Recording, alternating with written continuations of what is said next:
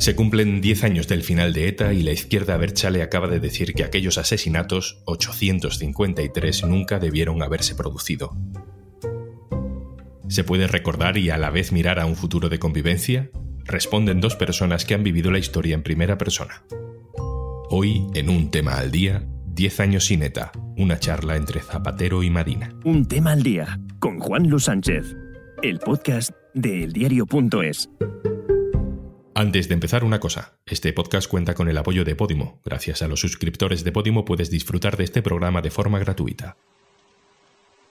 El 20 de octubre de 2011, ETA anunció esto. Euskaritas Katasuna, Organización Socialista Revolucionaria Vasca de Liberación Nacional, desea mediante esta declaración dar a conocer su decisión. ETA ha decidido el cese definitivo de su actividad armada. ETA con esta declaración histórica muestra su compromiso claro, firme y definitivo. Diez años después del cese de la violencia, la izquierda Berchale dice que aquel sufrimiento nunca debió haberse producido, en palabras de Arnaldo Otegui. Hoy queremos hacer una mención especial y específica a las víctimas causadas por la violencia de ETA. Queremos trasladarles nuestro pesar y dolor por el sufrimiento padecido. Sentimos su dolor y desde este sentimiento sincero afirmamos que el mismo nunca debió haberse producido y que a nadie puede satisfacer que todo aquello sucediera, ni que se hubiera prolongado tanto en el tiempo. Queremos decirles que sentimos enormemente su sufrimiento.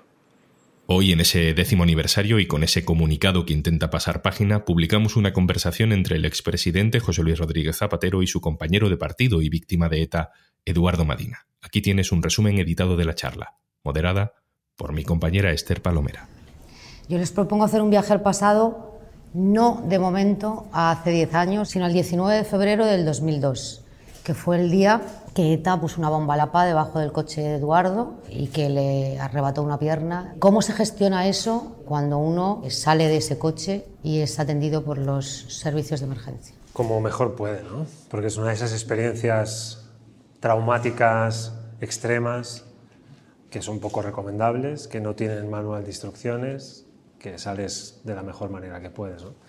Yo dentro de la oscuridad de aquel día creo que tuve la suerte de enfocar bien cuando desperté al día siguiente, tratando de ver un camino por el cual salir de una situación tan extrema como aquella. Y digamos que supe orientar la vida para que esta fuera posible una vez que salí del hospital. Esa misma tarde, el presidente Zapatero, Después, entonces jefe de la oposición, va al Hospital de Cruces y públicamente hace unas declaraciones en las que decía estos cobardes no verán conseguido sus innobles objetivos. Pero dentro del hospital Eduardo le dijo una frase, eh, voy a regalarte la paz en Euskadi, no sé si la recuerda. ¿Así de convencido estaba ya de que sería usted el presidente que acabaría con ETA? Era mi principal afán y tenía un convencimiento de que una democracia tenía que, antes o después, ganar esa paz y le puse todo mi empeño. Aquel día visitando a Madina fue para mí uno de los estímulos más importantes para saber que ese era mi deber, porque encontré a un joven con un ataque terrorista, con una afectación muy dura, sereno, sin odio, sin rencor, hablando de la paz. ¿Cómo se consigue no odiar? Yo intenté lo contrario, intenté odiar. Pensé que aquella experiencia tenía un hilo directo con un sentimiento que tenía que ser el odio pero no lo conseguí. Inmediatamente decidí utilizar todo aquello al servicio de algo bueno. No sé muy bien cómo, porque eh, insisto en que no hay manuales y las consecuencias de un atentado terrorista al día siguiente pueden salir por cualquier lado. ¿no?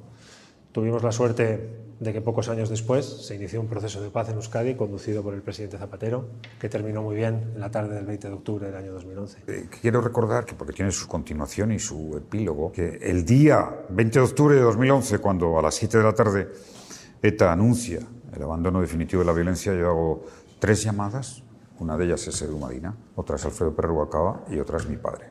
Casi no pudimos hablar. Yo debo decir que es la, de las poquísimas veces en mi vida que he sentido que las lágrimas eh, no las podía frenar. Y cuando hablé con Edu, no pudimos contener aquel día la, emoción. ¿Qué recuerdo tienes tú de aquel día? Así fue, fue una conversación aquella tarde, bueno, yo no la olvidaré nunca, creo. Mi cabeza la tarde del 20 de octubre del año 2011 viaja al día en que le conozco en la habitación del hospital. La tarde del 20 de octubre del año 2011 para mí marca claramente un antes y un después. Y todo lo que ha vivido después en nuestro país, todo lo que ha pasado en términos históricos en España, yo creo que le debe mucho a aquel proceso de paz y a lo que ETA dice aquella tarde del, mes de octubre del año 2011. Cese definitivo. definitivo de la violencia. Usted fue el primer presidente del gobierno en democracia que fue al Parlamento a pedir autorización para entablar una mesa de diálogo con la banda terrorista.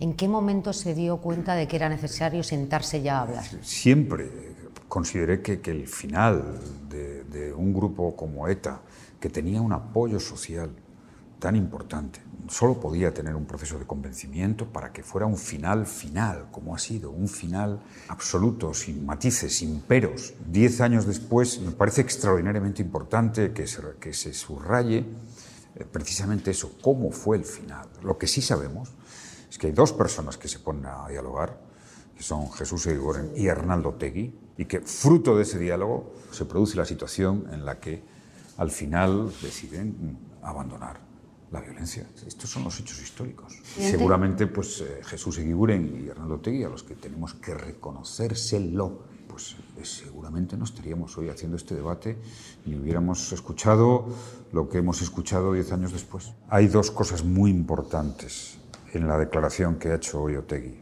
¿no? La primera, una frase que creo que es el titular de la década, en mi opinión. No, no tenía que haberse producido.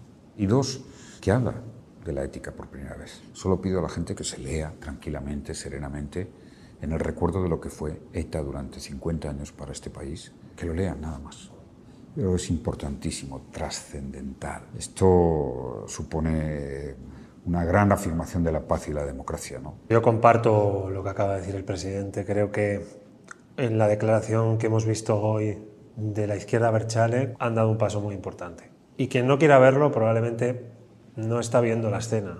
Las palabras de hoy tienen importancia histórica. ¿No es necesaria una ruptura más explícita con ETA para que la izquierda Berchale, Bildu, pueda tejer pactos estables con formaciones de izquierdas de Euskadi para convertirse en alternativa de gobierno al PNV en unos años? Creo que esta sociedad, después de estos 10 años, puede tener un debate más abierto sobre la violencia, sobre el terrorismo, sobre lo que representó, sobre el fin y sobre cómo construimos el País Vasco, me ha parecido que, marcaba los, los ritmos entre olvido y memoria con una inteligencia espectacular.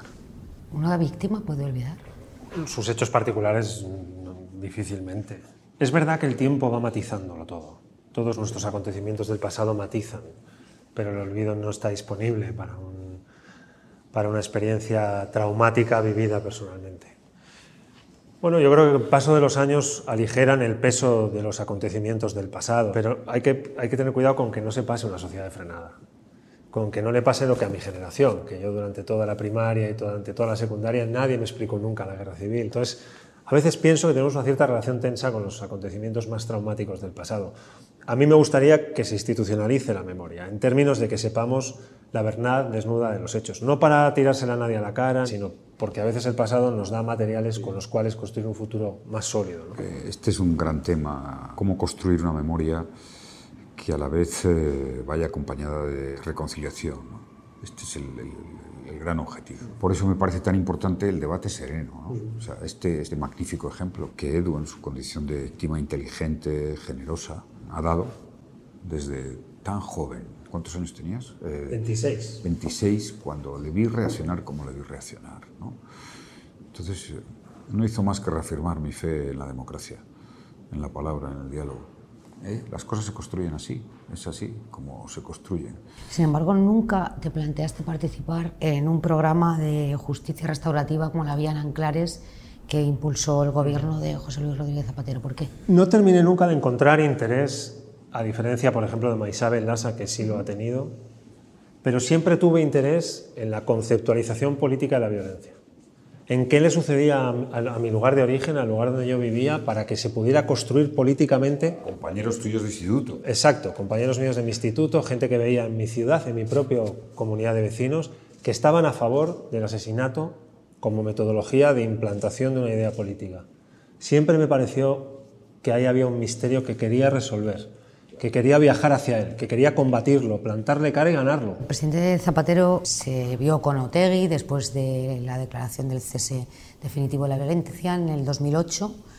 ¿Le permitió entender la mirada de aquel encuentro? aquel encuentro fue muy, muy, muy importante, desde luego para mí, porque constaté dos cosas. Una, que el fin de la violencia era para siempre, no había ni la más mínima posibilidad de que volviera a producirse. Y en segundo lugar, ahí empezamos a, en ese diálogo, que fue un diálogo, es lo importante subrayar, eh, empezamos a pensar en el futuro. Creo que estos 10 años podemos tener una sensación razonable, razonable de cómo han sido estos 10 años, la declaración que se ha producido, decir, bueno, pues, en fin, pasos todos positivos. Pero nos queda tiempo, decía Edu. Claro, hay una memoria personal indeleble, reconocible, que el Estado debe amparar, apoyar, y la sociedad, la memoria personal de las víctimas y sus familias. En la sociedad vasca, en mi opinión, ese tiempo va a ser más breve, bueno, va a ser más difícil en la sociedad española en su conjunto. Alguien que no mm, desarrolló el odio ni el rencor, como fue tu caso, Eduardo, eh, ¿cómo le explicarías a la derecha española que no hay que escandalizarse porque el gobierno se apoye en una formación política como Bildu para aprobar un presupuesto? Yo creo que las instituciones, hoy, diez años después del fin de ETA, reflejan la pluralidad real de la sociedad y no hay ninguna organización terrorista matando a nadie. El juego democrático permite la presencia, afortunadamente, de todas las organizaciones, partidos políticos que se presentan a las elecciones. Están ahí porque les han votado. Seguro que son capaces de entenderlo. Presidente, Madina, muchas gracias por esta conversación tan grata. Edu, me acuerdo de aquel día. Y yo. Y gracias por todo lo que has hecho. Y antes de marcharnos, Sigue escuchando un tema al día gracias al apoyo de Podimo. Por ser oyente, tienes 45 días de prueba gratuita para acceder a este y otros 3.000 podcasts y audiolibros exclusivos de Podimo. Puedes entrar en podimo.es barra al día. esto es Un tema al día, el podcast del diario.es, con la producción de Carmen Ibáñez y Zascún Pérez, el montaje de Pedro Godoy, un saludo de Juan Luis Sánchez. Mañana, otro tema. Un abrazo.